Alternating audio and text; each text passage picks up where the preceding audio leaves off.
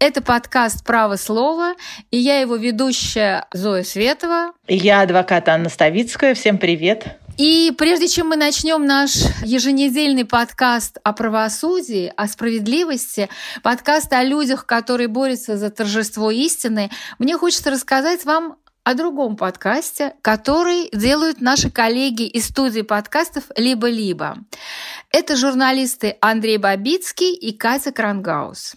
У них тоже подкаст выходит каждую неделю, только по пятницам. Называется «Так вышло». И вот в этом подкасте они говорят почти о том же самом, о чем говорим мы с Аней Ставицкой. О главных ценностях нашей жизни и о базовых понятиях этических дискуссий. Они говорят о любви и равенстве, о милосердии и лжи, ответственности и чести. Прекрасный подкаст, советую послушать. Привет, это подкаст «Так вышло» студии подкастов «Либо-либо». Я Катя Крангаус. А я Андрей Бабицкий. Здрасте. За нашу жизнь очень много поменялось в смысле этики, морали, представления о должном, недолжном и так далее. Есть в Твиттере такое выражение, называется self-own. Это когда ты произносишь какой-то аргумент, чтобы уесть собеседника, а на самом деле ты не демонстрируешь собственную нищету этим самым аргументом.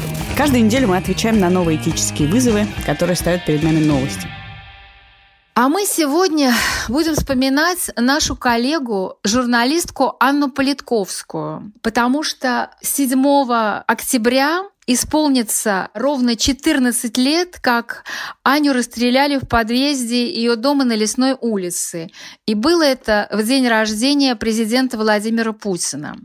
Мы будем говорить, вспоминать об Ане Политковской, о журналистке, которая всю свою жизнь посвятила всем этим темам, о которых мы говорим сегодня, о которых говорят наши коллеги. Это тот же самый поиск справедливости это то же самое милосердие, к которому она призывала. Но кроме того, Анна своими статьями свидетельствовала о чудовищных нарушениях прав человека, о пытках мирных жителей, об убийствах мирных жителей во время Второй Чеченской войны. Она писала также и о судебном беспределе, о преследованиях журналистов. Наш гость сегодня – это заместитель главного редактора «Новой газеты» Сергей Соколов. Добрый день, Сережа. Добрый день. Сергей Соколов многие годы был непосредственно непосредственным редактором Анны Политковской. И, насколько я понимаю, именно Сергей редактировал большинство ее текстов, да, обсуждал множество тем. И кроме того, что мы поговорим с Сергеем, мы еще послушаем воспоминания друзей и коллег Анны Политковской, которые будут о ней вспоминать. Мой такой первый вопрос. Сергей, расскажи, а как ты вообще с Анной познакомился? Как она пришла в новую газету? Она пришла в новую газету в 99 году и э, тут же вызвалась ехать в Дагестан, э, где был знаменитый рейд Басаева, сказав, что мне интересно теперь заниматься э, этой темой. И мы, собственно, с Дмитрием Муратовым дали ей на это карт-бланш – и так в ее жизнь вошла военная журналистика, потому что до этого а, в большей степени она занималась именно правозащитой, социальными темами, морально-правовыми темами. Но вот с первой своей командировки в Дагестан как-то так получилось, что уже Кавказ не уходил с ее поля зрения, хотя она занималась и другими регионами, и другими темами, и другими событиями. Но Кавказ э, стал э, той историей, э, которую она 7 лет непрерывно работал. Сережа, у меня как раз был вопрос. Я очень хорошо помню статьи Анны в общей газете э, Егора Яковлева. А, я помню эти страстные, такие сильные статьи об обществе. А, я помню интервью, которое она брала у героев гражданского общества. Помню замечательные статьи уже в «Новой газете» о Сергее Пашине, когда его изгоняли из Мосгорсуда. Вот мне хотелось бы понять, если вы это знаете и помните, в какой момент произошел поворот Политковской, журналиста э, отдела общества, да, она, по-моему, когда-то даже возглавляла это отдел общества э, в общей газете, ее поворот к военному репортеру. Как это произошло? Почему? Что было такой отправной точкой? Нет, ну на самом деле совсем э, от этих тем она не отходила. Я просто хочу напомнить, что э, были потрясающие силы репортажа с судилища над сболами, которых за э, одно сломанное кресло тогда еще министра Зурабова засадили на огромное количество лет. Такой прообраз нынешних э, процессов политических. А, были э, репортажи из горячей Астрахани, где выжигали ради застроек э, центральные кварталы. Много что было. Но вот э, как-то до «Новой газеты» она с войной не сталкивалась, а стоило только увидеть те ужасы и кошмары, которые происходят в Дагестане, несчастных солдат, которых кормят протухшей тушенкой и кидают на убой – вот, собственно, с этого момента эта тема как бы поселилась в ее душе, в ее голове, в ее творчестве. И э, отказаться от этого она уже не могла по многим причинам. Но прежде всего потому, что ее кабинет стал таким э, прообразом общественной приемной. К ней постоянно приходили люди и рассказывали э, о своих бедах. А, люди, э, иногда стоящие по разные стороны баррикад. Э, там были и семьи боевиков, там были и э, военные, с которыми поступили несправедливо, и правоохранительные органы, их представители к ней приходили. И вот над, она не могла отказать людям, требующим помощь, вернее, просящим о помощи, в своей защите, тем более каждый из этих судеб заслуживал отдельного материала. Да, я согласна с вами. Конечно, Аня Политковская, она не была просто военным репортером, который вот э, выезжает на место, описывает события, потом возвращается вновь, потому что у него вот эта ломка, да, вот э, обязательно нужно быть на войне. Она всегда э, пыталась изменить ситуацию, помогая тем людям, которые попали в эту мясорубку. Я попросила главного редактора «Новой газеты» Дмитрия Муратова рассказать о Политковской какую-нибудь смешную историю. Да, я ему сказала, ну расскажи что-нибудь веселое, смешное о Политковской, чтобы не, не просто вот о, о таком героическом военном репортере. И Муратов э, рассказал попытался, вернее, рассказать что-то веселое, что-то смешное, но это все получилось в комплексе, потому что он рассказывал все-таки про Анну, именно про а, как про человека, который не проходил мимо человеческой беды, беды других людей, но в то же время про Анну как об очень красивой женщине, которая даже в самых страшных обстоятельствах оставалась такой женщиной. Давайте послушаем рассказ Муратова. Это была странная просьба рассказать про Политковскую что-нибудь смешное. Это то же самое, что вспомнить, э, какие картинки Шинкель Грубер рисовал, рисовал в детстве. Есть какое-то несоответствие между тем человеком, которого я знал, которому под ноги стрелял из автомата нынешний хозяин Чечни, или которая для опознания снимала отрезанные головы с заборов, ходила по Гихичу, и искала там взятых в плен и пропавших, или вытаскивала заложников из Чернокозова. Что я про нее расскажу смешное? Про то, как она со Стемировой переодевались в мусульманские одежды с тем, чтобы их не узнали, и шли, смешавшись с толпой беженцев, для того, чтобы попасть в высокогорное село Бамут, где начались в это время обстрелы. Что я про нее смешного расскажу? Я вот сидел про это, думал, а потом подумал, что я Политковскую сейчас обижу, если я не вспомню то, что я про нее на самом деле знаю. Был, а, по-моему, 2000 год, шла Вторая Чеченская война, и Политковскую в распоряжении 45-го десантного полка взяли в плен, а ночью повели расстреливать. Так и сказали, сейчас пойдемте, расстреляем, никто ее не узнает – град выпустит залп, никто ничего и не услышит. И тогда она выставила свое требование. Она выставила страшное, серьезное требование, которое нельзя было не исполнить. Она сказала, видите, я плачу, косметичку верните. И косметичку вернули. Потом, когда я встречал ее из плена, мы первым делом поехали на Новый Арбат – и купили лучшую косметику. Она называлась «Артикали». Она мало чему так радовалась, как этой железной коробке. Боюсь, она тогда не напоминала ей о прошлом. Или я помню, как на встрече с начальством она билась за генератор для э, грузинского дома для престарелых. Там русские оставались, у чеченцев нет домов. Э, для престарелых, и нужен был генератор. Но дали генератор, дали, зима уже стоит, там холодно было в Грозном в ту зиму, но дали не тот.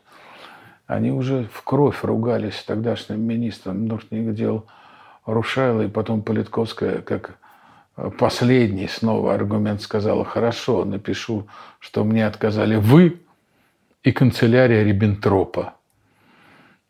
И на этом почему-то все начали ржать, и этот генератор появился, и Рушайло, который до этого был э, до какой-то свирепой бледности обижен, э, моментально отошел. Ей сложно было. Ей сложно было отказывать. Такая у нее была феерическая, феерическая репутация. Помню, пригласил нас с нею к себе в поместье а, Борис Березовский, человек, который тогда считался главным демоном Российской Федерации, а обсудить он хотел э, судьбу пленных, которые оставались в Чечне, ну видимо, о чем-то поговорить еще с Политковской. Я подозреваю, что Борис Абрамович тогда вел некие смотрины будущих кандидатов в президенты, и вполне вероятно глаз, его наметанный опытный глаз лег на эту а, почти седую блондинку. Встречает он нас возле ворот своего поместья на длинном электромобиле. Говорит, Анна Степановна, пожалуйста, садитесь. Дмитрий Андреевич, пожалуйста, садитесь. Сам садится за руль. И со смешком, игривым смешком – Ничего плохого он в виду не имел. Говорит, Анна Степан, не боитесь, что я вам репутацию испорчу? На что без паузы получил от Политковской ответ. Борис Абрамович, мою репутацию не испортите, даже вы. Она умела защищать людей, она умела заботиться о собаках, и в этом была какая-то огромная трогательность. У Аньки был Мартын, это огромный док. Но только не этот огромный док охранял Аньку, а Анька всегда охраняла дога. Дог был такого цвета, что как будто он на рассвете в теплый-теплый, нежнейший шоколад окунулся, а потом в ужасе оттуда выскочил. Он был в таких шоколадных подпаленных и сам шоколадный, и даже, и даже нос у него был шоколадный, но когда он выходил на улицу, видно, когда-то его испугали мужчины и машины, что иногда одно и то же. Она брала его на руки и тащила эти 40 слишком килограммов и хохотала во все свои породистые зубы. Вот такие, такое я ее и запомнил один раз.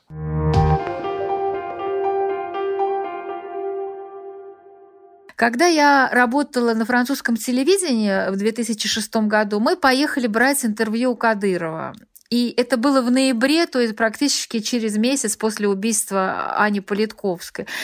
Кадыров был тогда не президент Чечни, а был председатель правительства Чечни. И вот мы, конечно, задали, задали ему вопрос о Политковской, о ее убийстве и о тех подозрениях, о том, что Кадыров мог быть причастен к ее убийству. И я помню, что он был очень раздражен этим вопросом. А я была переводчицей, я переводила французскую журналистку, и он сказал буквально следующее.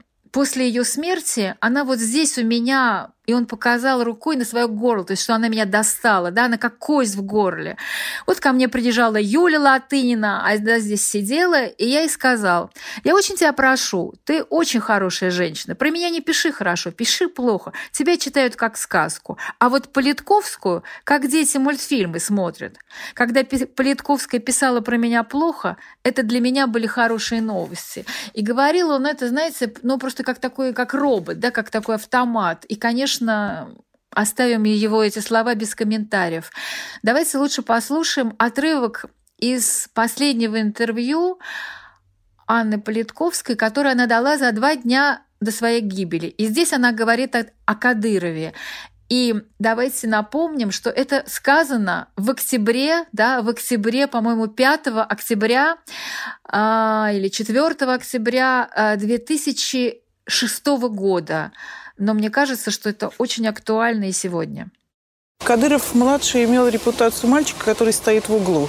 И в лучшем случае ему разрешается, когда старшие говорят, подойти и налить им чаю.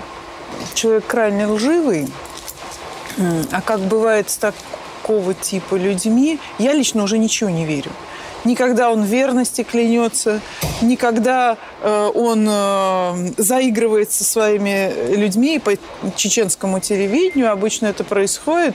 Он не стесняется там в выражениях и говорит, что мы этих русских задвинем, мы им место покажем.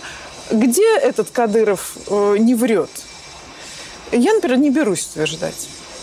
Он умеет лизать э, ручку большого белого царя и умеет э, при этом, абсолютно не стесняясь, в один и тот же день говорить э, про этого белого царя по-чеченски своим людям по телевидению, что мы найдем ему место.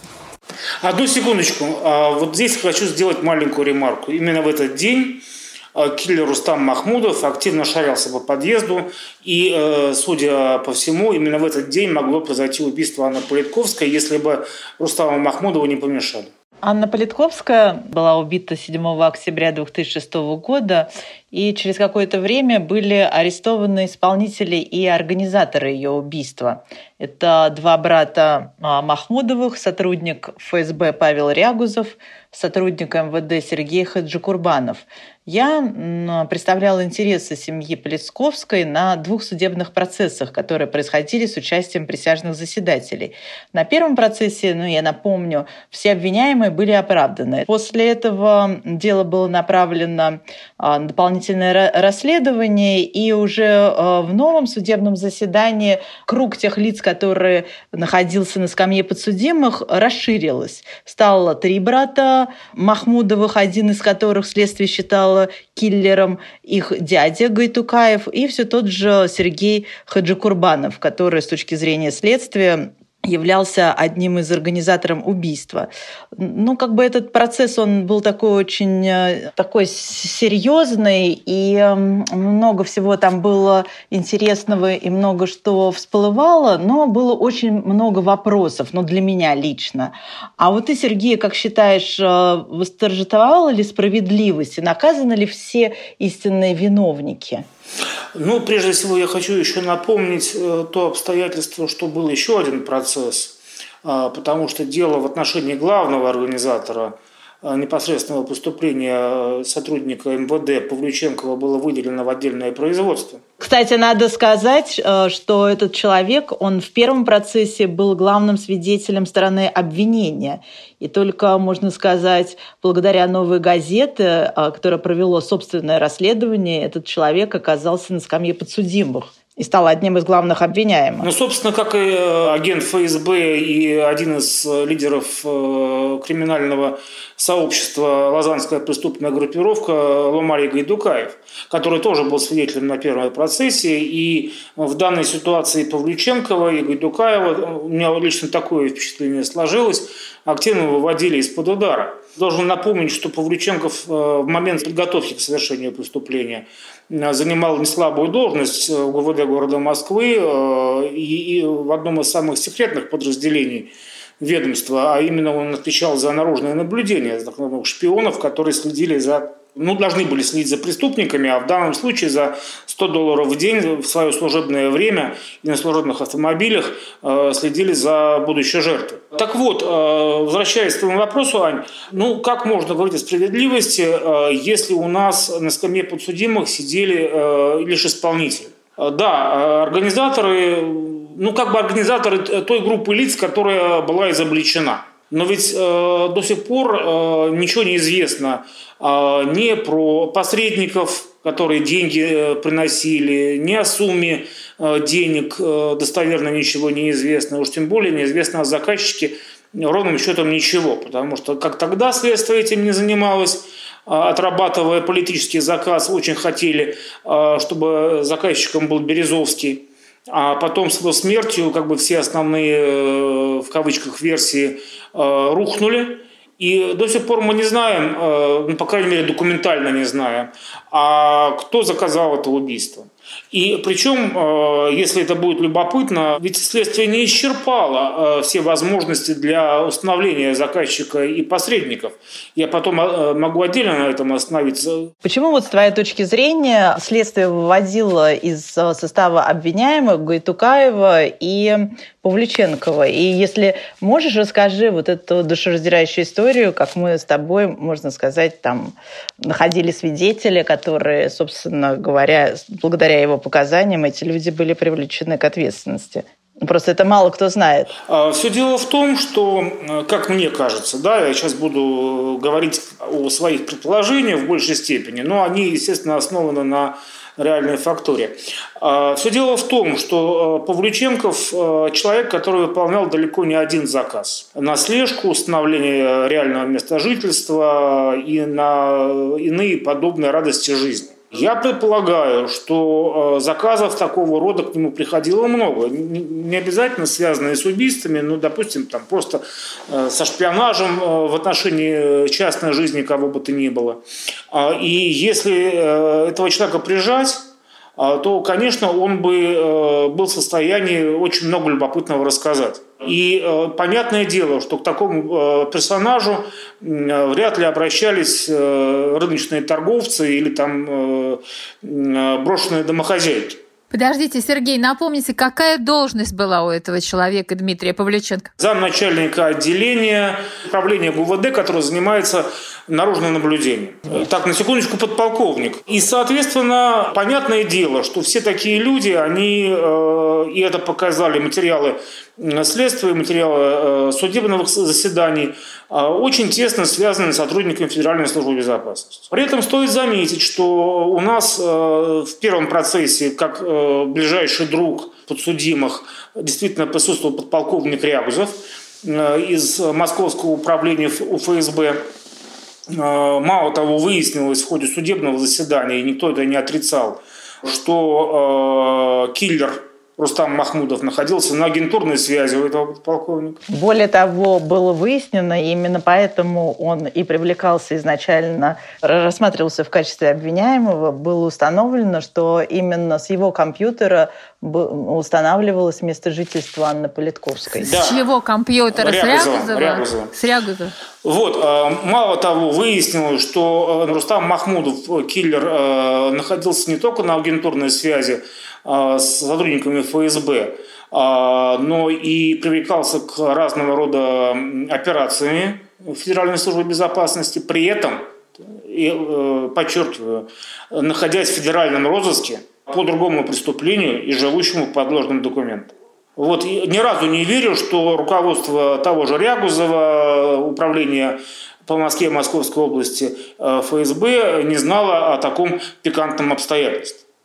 То же самое касается господина Гайдукаева, э, который, как выяснилось в суде, тоже э, являлся агентом ФСБ и, мало того, вылетал в Грозный вместе с э, сотрудниками, опять-таки, Московского управления ФСБ. Гайтукаев при этом был дядей братьев Махмудовых, один из которых братьев был киллером. Правильно? Это тоже нужно сказать. Да, естественно. Это был семейный подряд. Я предполагаю, почему. Потому что э, деньги э, очень быстро кончились, и пришлось выполнять полученный заказ подручными средствами. Об этом тоже много говорилось в ходе судебного заседания потому что где-то по ходу движения э, деньги на это преступление были потырены. Почему выводили? Да вот поэтому мы выводили. И, собственно говоря, если дальше говорить о том, какие должны были э, шаги предпринять следствие, очень, очень простые.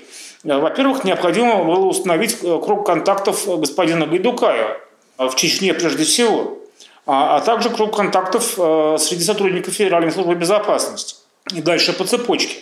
Но, к сожалению, господина Гайдукаева уже ничего не спросишь. Почему? А, потому что э, до того, как э, э, следствие догадалось до этого элементарного хода, Гайдукаев погиб в колонии, где он отбывал наказание. И, насколько мне известно, та же участь постигла одного из братьев Махмудов. Но не киллера, а среднего брата, да? Нет, наоборот, младшего, младшего младшего. А я бы хотела, Сергей, чтобы вы очень понятно объяснили, что это за цепочка. Значит, есть киллеры, да, условно говоря, киллер и их подручные. Это вот это братья Махмудовы. Махмудова. Дальше кто есть? Посредник, организатор? Давайте все-таки пойдем э, с вершины к э, основанию.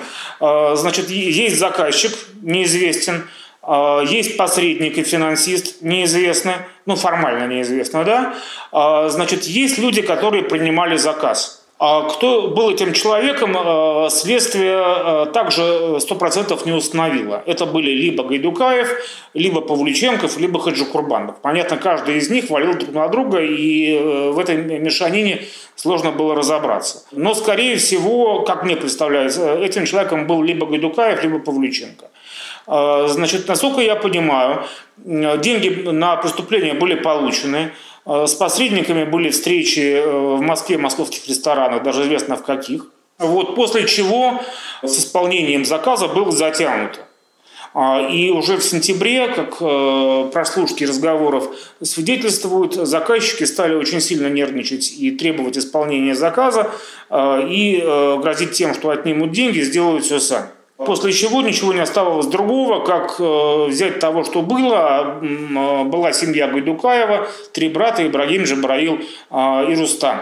Рустам, как человек, который давно крутился в криминальных кругах и ну, все-таки был старшим братом и наиболее подкованным во всех таких малоприятных делах, был назначен на роль киллера. А два других брата занимались слежкой и отработкой эвакуации киллера с места преступления. Вот, собственно, такая история.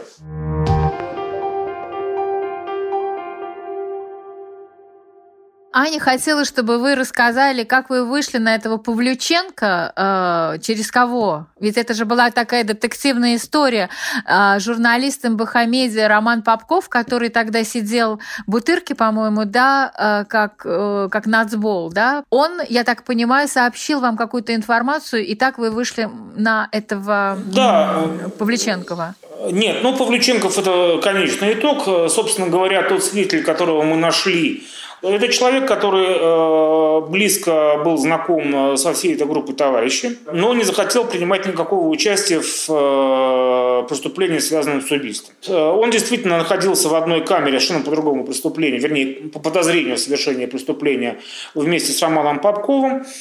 И узнав, что значит, Роман Попков выходит на, на свободу, он попросил связать его с журналистами, ну, в силу того, что Роману было сделать проще, чем ему. Ну, собственно говоря, так в нашем деле появился свидетель. Надо отметить, что этот человек, он давал следствию показания и, в принципе, говорил о том, что он располагает информацией. Но следствие совершенно не захотело его допрашивать вот по тем обстоятельствам, которым он э, хотел им рассказать? Не совсем так. Э, следствие действительно его допрашивало еще до нас. Как бы та версия, которую излагал наш свидетель, а, изначальное следствие. Следствие не устраивало, потому что необходимо было действительно ловить Павлюченкова, а, значит, там проводить какие-то дополнительные следственные действия. Это никому не было интересно. И здесь самая главная важная деталь, собственно, почему вводили Павлюченкова и всех остальных, а, потому что в, в качестве оперативного сопровождения, помимо сотрудников МВД в деле присутствовали оперативники ФСБ, центрального аппарата. Которые тоже следили за Анной Политковской и наверняка э, знали и располагали информацией об убийстве, но никак его не предотвратили. Нет, нет, здесь как бы вот все-таки ФСБ это разные структуры. Я пока вот говорю про тех, кто находился в оперативном сопровождении. И как рассказывал а даже потом официальное следствие наш свидетель, эти люди э, вынуждали его ничего не говорить про Павлюченкова, а как бы там ограничиться очень краткими показаниями. А, и достаточно серьезно ему угрожали. Мало того, эти люди э, хотели использовать э, нашего свидетеля в каких-то своих разводках других криминальных людей. Кстати, оба они уволены по компрометирующим обстоятельствам уже из органов. Поэтому нам пришлось как бы, пойти на сделку со свидетелем, спрятать его вне пределов Российской Федерации. Потом обеспечить э, допрос э, этого свидетеля в российском посольстве одного из государств, э, куда прилетели представители следствия. И вот после этого уже деваться было некуда, и необходимо было вводить в дело в качестве подозреваемых, а потом уже обвиняемых и Павлюченко, и Гайдукаева. Угу. Понятно, Сергей, вот вы так долго рассказывали эту такую детективную историю, как, по сути, как «Новая газета» расследовала э, убийство своего журналиста. А я хочу спросить вас, что стало с этими людьми, которые осуждены за это преступление? Где они сейчас? И кто из них жив, кто не жив? Вот вы сказали, что Гайтукаев уже умер, а остальные, скоро ли они выйдут на свободу? Я сейчас точно не помню сроки, это скорее Ханя. Насколько я понимаю, все остальные остальные находятся в местах лишения свободы. Там была очень большая история, связанная с тем, что Павлюченкова а, пытались освободить от дальнейшего отбывания наказания по состоянию здоровья. Но тут объективно надо сказать, что действительно он не совсем здоров, потому что незадолго до всех этих событий э, он э, стал жертвой э, разбойного нападения – и там действительно была очень серьезная травма головы.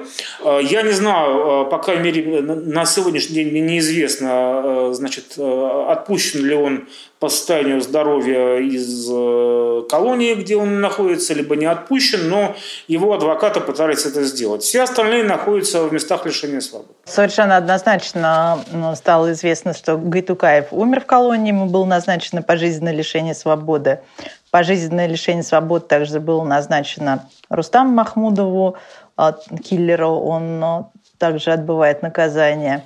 А вот два других... Брата. Брата, да, а, Ибрагим и Джабраил – ну вот об Ибрагиме ну, как бы есть такие сведения, что он тоже погиб, но это не подтверждено. Нет, насколько я знаю, до меня доходили слухи, что они находились в одной из колоний Тульской области, и э, там не очень хорошие у них были отношения с сокамерниками. Ну, в смысле, не с сокамерниками в данной ситуации, а с теми, кто сидит в этой же самой колонии. Угу. Какие-то были трения. Вот потом последняя информация о том, что при неизвестных для меня обстоятельствах якобы Ибрагим э, Махмудов э, умер. Э, будем выяснять, пока просто как бы нет дополнительной информации. Опять же, по поводу заказчика. Следствие очень хотело назначить заказчиком Березовского. И вот этот самый Павлюченков, он когда пошел на сделку со следствием, он рассказал о том, что как будто бы он там где-то слышал, что Гайтукаев – именно общался с Березовским, то есть ему как будто бы Гайтукаев говорил, что это Березовский является заказчиком этого преступления. Но а следствию это было очень выгодно, потому что Березовский это такой человек, на которого, в принципе, можно повесить все что угодно. А потом через какое-то время он вообще умер и был, что называется, идеальным таким а, а, обвиняемым, которого можно было обвинить в чем угодно, в том числе и в заказе убийства Анны Политковской. И мы вот опять же с Сергеем, мы, а не следствие, поехали и опросили Э, еще одного а, человека, на которого также намекал Павлюченкова, как на предполагаемого заказчика а, убийства Анны Политковской. Мы Ахмед его Закаев. опросили, да, мы его опросили, и он э, дал вполне себе убедительное а, нам объяснение, почему он э, не является ни он, ни Березовский заказчиками этого убийства. Мы эти опросы представили следствию, и э, заявили ходатайство о том, чтобы следствие уже на официальном уровне опросило Закаева. Они это ходатайство удовлетворили, но пока ВОЗ и ныне там, к сожалению. Да, но я хочу напомнить, что Ахмед Закаев это он был, по-моему, министром культуры, да, в правительстве Чечни, в правительстве Масхадова, вот, и он, в принципе, считается как бы врагом России, да, и вряд ли следствие поедет в Лондон и его опрашивать. Но вот чтобы закончить эту тему с расследованием, у меня такой банальный журналистский вопрос. Есть у вас надежда, что все-таки заказчик будет найден, и пр продолжается ли следствие, или оно закрыто? Ну, вы знаете, рано или поздно, конечно, все а, становится ясным, понятным и открытым, но э, с точки зрения процессуальных доказательств, э, с точки зрения э, там, свидетельских показаний, то, конечно, растрата времени чудовищная, которая происходит до сих пор и на наших глазах, она, конечно, скажется на убедительности этих доказательств. Рано или поздно, конечно, станет известно. Но я просто боюсь, что эта известность не приведет к какому-нибудь судебному вердикту.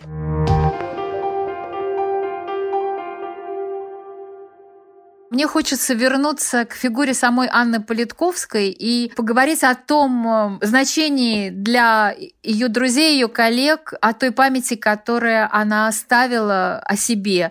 И вот э, сейчас э, мы послушаем Светлану Ганушкину. Светлана Ганушкина, глава правозащитной организации «Гражданское содействие». Это такая очень известная организация, которая занимается помощью беженцам, мигрантам и Ганушкин очень много работала с Анной Политковской в Чечне.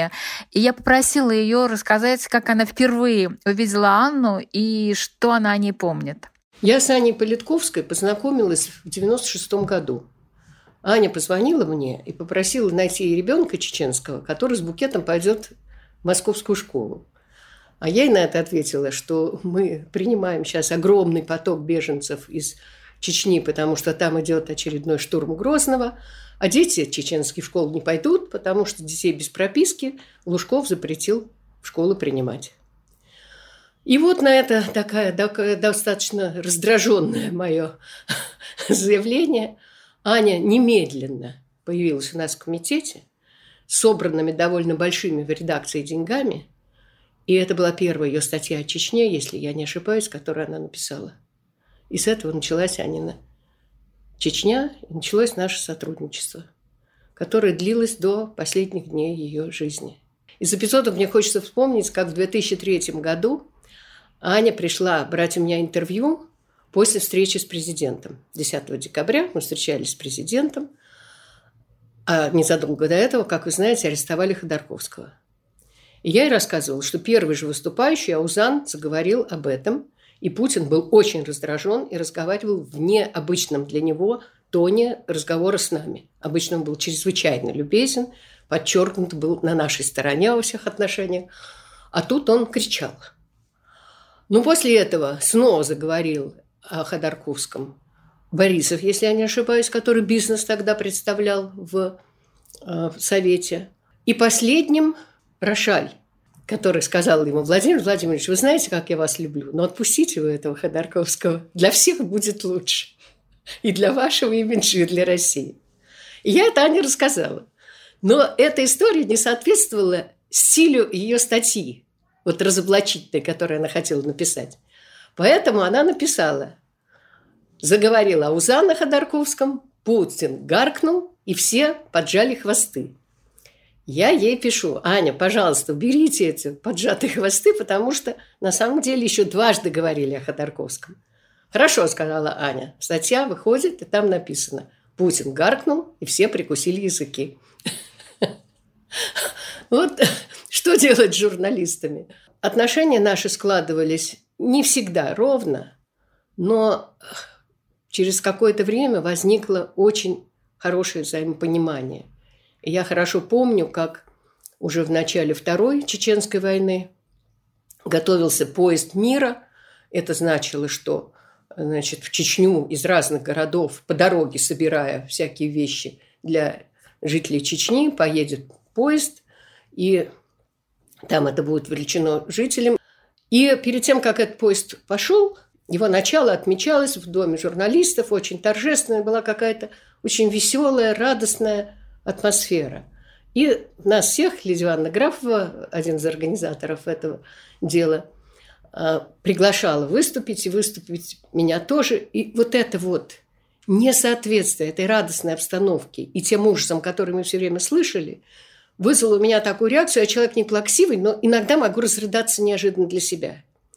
Я выскочила из зала и стою и реву около перил там в доме журналистов на лестнице. И вдруг чувствую руку на плече свою и тихий голос Ани. Я вас так хорошо понимаю, Светлана Алексеевна. И вот мне кажется, что это понимание между нами осталось на долгие годы. А теперь у меня тоже вот вопрос к тебе, Сергей. Вот расскажи, какой ты ее сейчас помнишь, а вот что бы ты рассказала о ней как о человеке? Понимаете, какая штука? Э, очень редкость для человека, который действительно по уши в работе, а, расставлены приоритеты. Э, несмотря на то, что действительно Аня целиком отдавалась своей работе, для нее главное была семья. Это качество было очень сильным. Семья стояла на первом месте. Второе важное замечание, что э, если каких-то моих коллег – можно застать на работе с, с клокоченными волосами или с наполовину покрашенными, то умение держать себя и быть красивой женщиной с чувством абсолютного собственного достоинства э, – это Аню. Э, даже когда она ходила к боевикам в Нурдост неоднократно, должен заметить, что она носила заложникам воду Э, и соки, которые не могли организовать штаб по этой операции, да, вот, э, это всегда была э, женщина, обладающая тактом и чувством достоинства. А вы знаете, вот я когда готовилась к нашему сегодняшнему подкасту, я перечитала, перелистала замечательную книгу, которую выпустила «Новая газета». Это такой огроменный том, тысяча страниц. Книга называется «За что?». Она вышла через год после смерти Анны Политковской. Там а, опубликованы, по-моему, все ее статьи, воспоминания друзей, коллег. И там есть а, одна такая важная очень статья, она, по-моему, стоит в конце книги, и называется она «Стоит ли журналистика жизни?». Политковская пишет в этой статье о покушении покушении на жизнь заместителя главного редактора Рязанского выпуска «Новой газеты» Михаила Комарова. А статья была написана э, за три года до гибели Политковской. И вот Анна пишет так. Каждое следующее покушение на журналиста, совершенное в стране, а они уже традиционно остаются нераскрытыми, неуклонно уменьшается число людей, занятых журналистикой, как средством борьбы за справедливость. То есть смысл в том, что Анна констатировала, что после каждого следующего покушения количество журналистов, которые готовы заниматься вот такой опасной журналистикой, уменьшается. А вы, Сережа, как считаете, вообще журналистика стоит жизни? Должен сказать так, что жизнь не стоит ничего. И это как бы каждый человек для себя решает самостоятельно, исходя из э, своих внутренних убеждений и, опять-таки, чувства собственного достоинства. Требовать такого решения лично я, как человек, э, руководящий журналистами, не могу и не буду. И помнится, когда убили Анну Политковскую, и это была ведь уже не первая гибель в «Новой газете», не первое убийство наших журналистов. Э, старшее поколение, которое стояло в основании новой газеты, всерьез задумывалось о том, чтобы, собственно, газету закрыть. А мы тогда посчитали, что буквы-то они э, не стоят жизни человека. Неважно, журналист он, не журналист. Вот. Но молодое поколение тогда возмутилось и как бы нашу идею э, забраковало. А, вот, поэтому, понимаете, какая штука? Здесь э, вряд ли стоит говорить о журналистике, о журналистах как о, об отдельной категории, да? Такой выбор становится не только перед нашей профессией, а он становится перед э, многими людьми, даже очень далекими от э, каких-то там баталий. И каждый решает для себя, понимаете? Это очень такая метафизическая вещь, на которую, пожалуй, нет ответа. А просто есть люди, которые готовы добиваться справедливости для себя и для других. Есть люди, которые только для себя.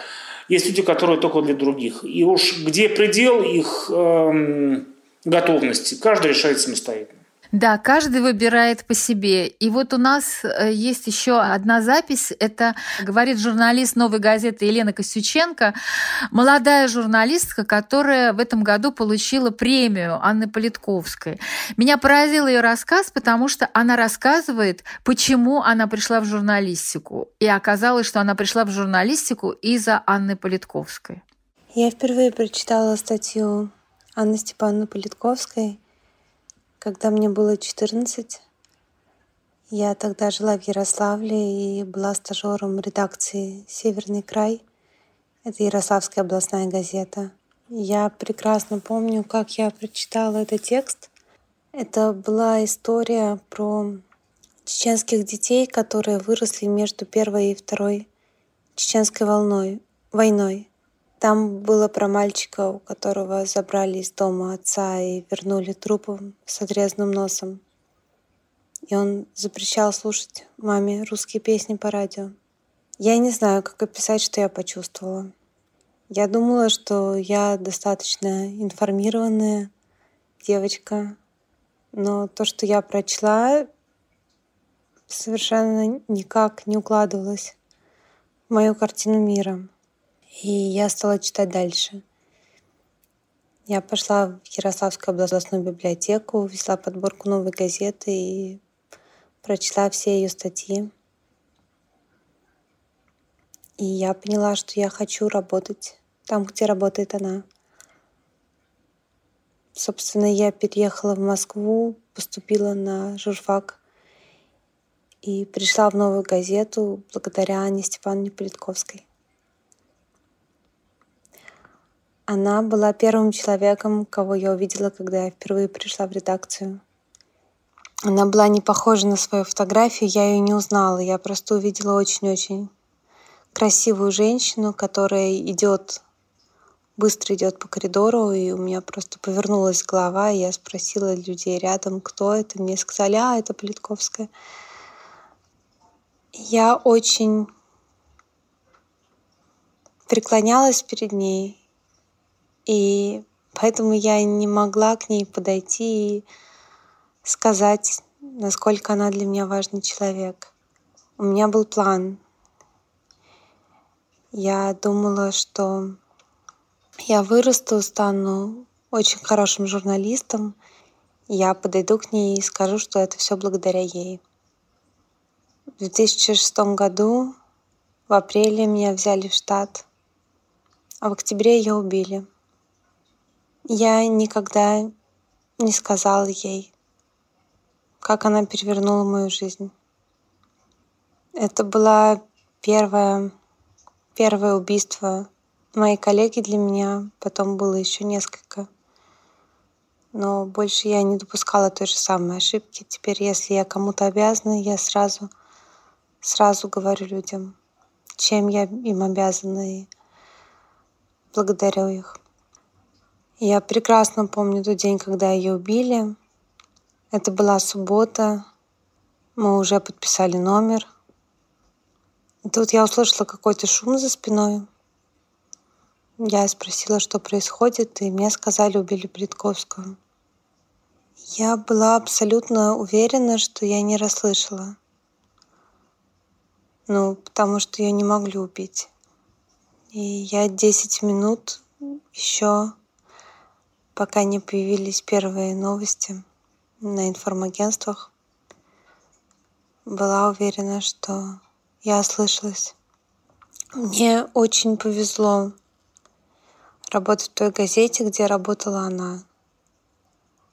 И до сих пор, когда меня спрашивают, что такое новая газета, я говорю, это та газета, где работала Плитковская.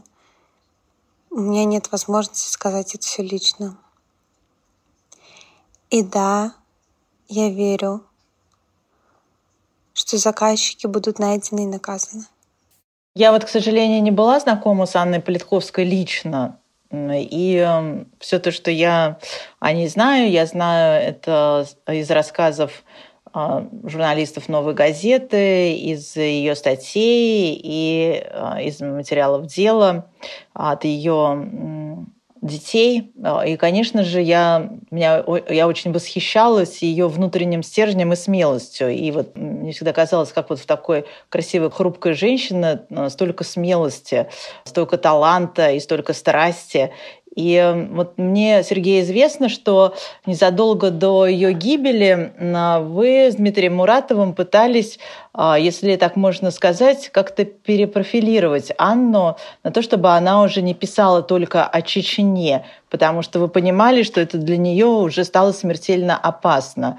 А почему, вот, с твоей точки зрения, это не получилось? Да, действительно, такой разговор с Анной у нас был, потому что э, тогда уже стало окончательно понятно, э, что из себя представляют чеченские власти, насколько они а, держат в заложниках Кремль и э, всю московскую тусовку властную.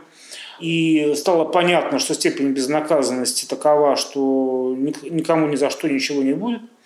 А, поэтому мы убеждали Аню, что Аня, ну ведь э, не только на Кавказе, в Чечне, в Дагестане происходят э, вещи, которые достойны описания, и люди, которые ждут защиты. Да, есть в нашей России, к сожалению, столько судеб, э, нуждающихся в помощи, что и даже на всех времени не хватит.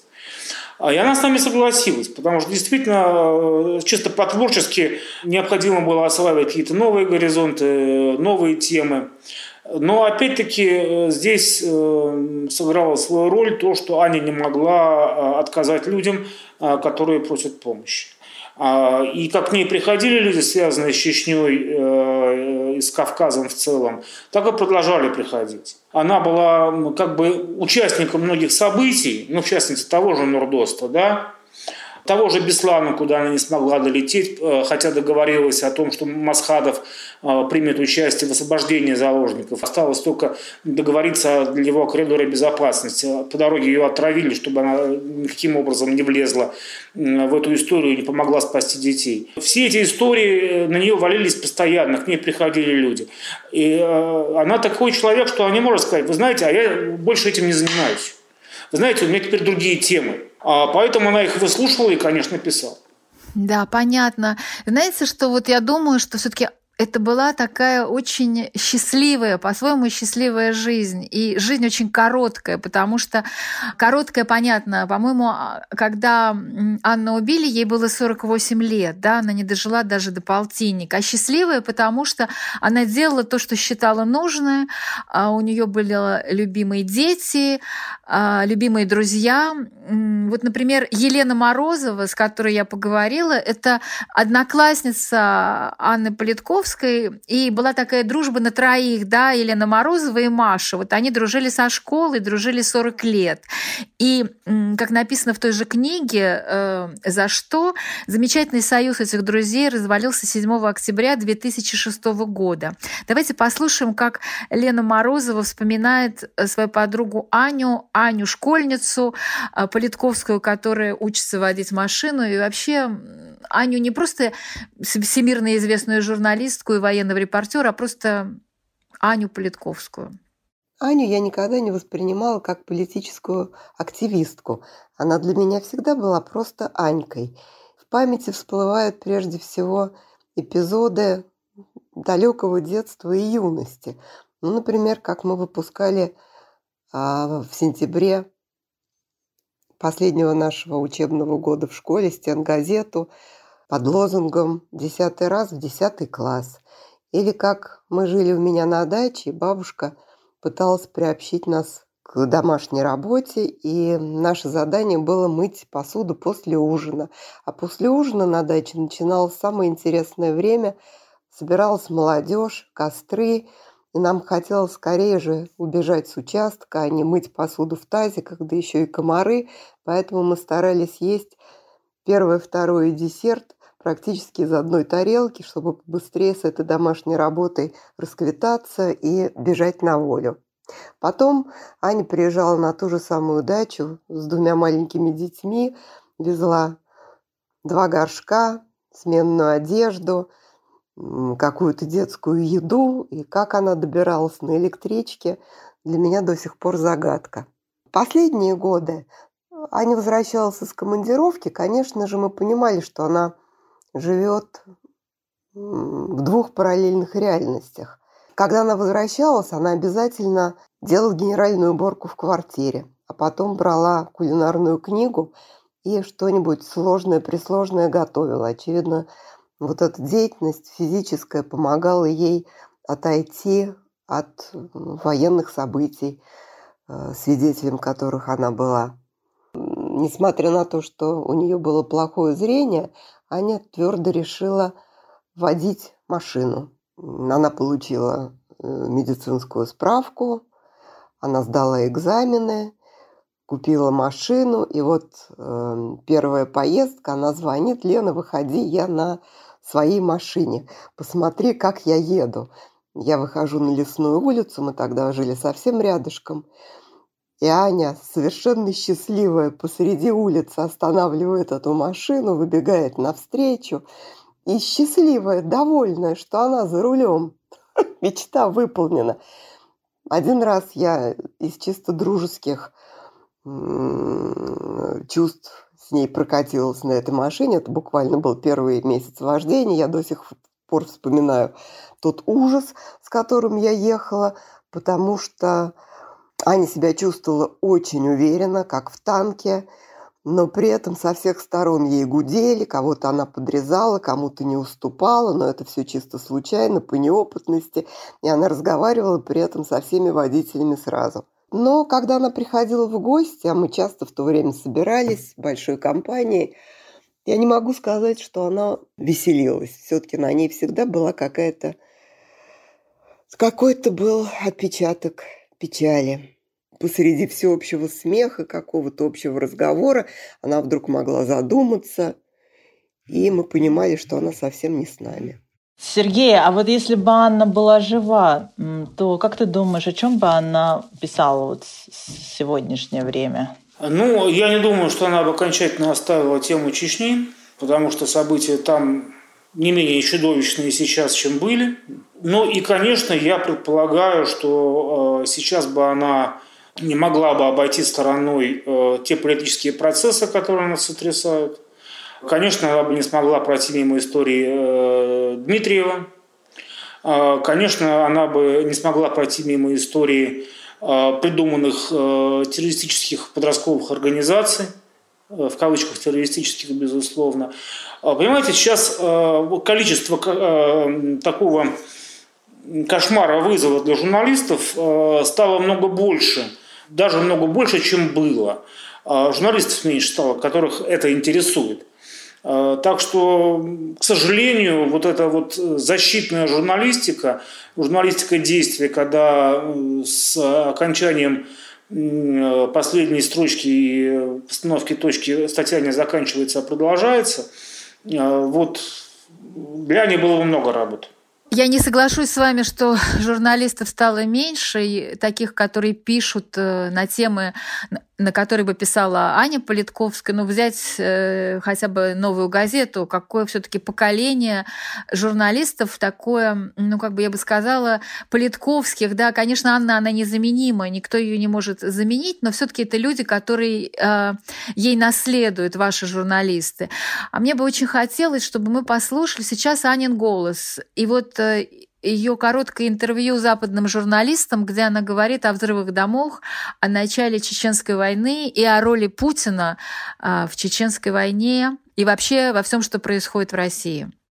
Я, я могу сказать, что э, я в 99 году, э, как тогда, так и сейчас, я все-таки думаю, что э, это наши спецслужбы, но руками чеченцев нужен был взрыв соответствующих настроений в обществе, нужно было начать войну, нужно было так ее обосновать, чтобы у общества не было вопросов никаких, и, и чтобы взбунтовать эмоции таким образом, чтобы они победили. Из Путина надо было сделать высокорейтинговое существо, которое может из ничего стать хозяином Кремля в российской терминологии царем. Другого способа, как война, и желательно кровавая, но нет, не было. И войну начали, и сделали ее кровавой. И никого не шокировал летящий на Грозный бомб. Да, отлично. Все правильно. Не могу не спросить, все-таки за что убили Аню Политковскую? Вы знаете ответ или еще нет? А, ну, я знаю ответ, безусловно. Здесь не было поводом для убийства конкретное расследование или конкретная за что-то единичная обида. А, печально, печальная как бы констатация, но ее убили по совокупности заслуг. Да, ее убили по совокупности заслуг. Это был подкаст «Право слова», и мы вспоминали Анну Политковскую, потому что 7 октября 2020 года исполнится 14 лет, как ее убили. И говорили мы об Ане Политковской, заместителем главного редактора «Новой газеты» Сергеем Соколовым. И с нами вместе были другие коллеги Анны, которые вспоминали. А вы слушайте нас в Apple Podcast, CastBox, Яндекс.Музыки. Ставьте лайки и пишите свои комментарии. Всем пока. Пока. Пока.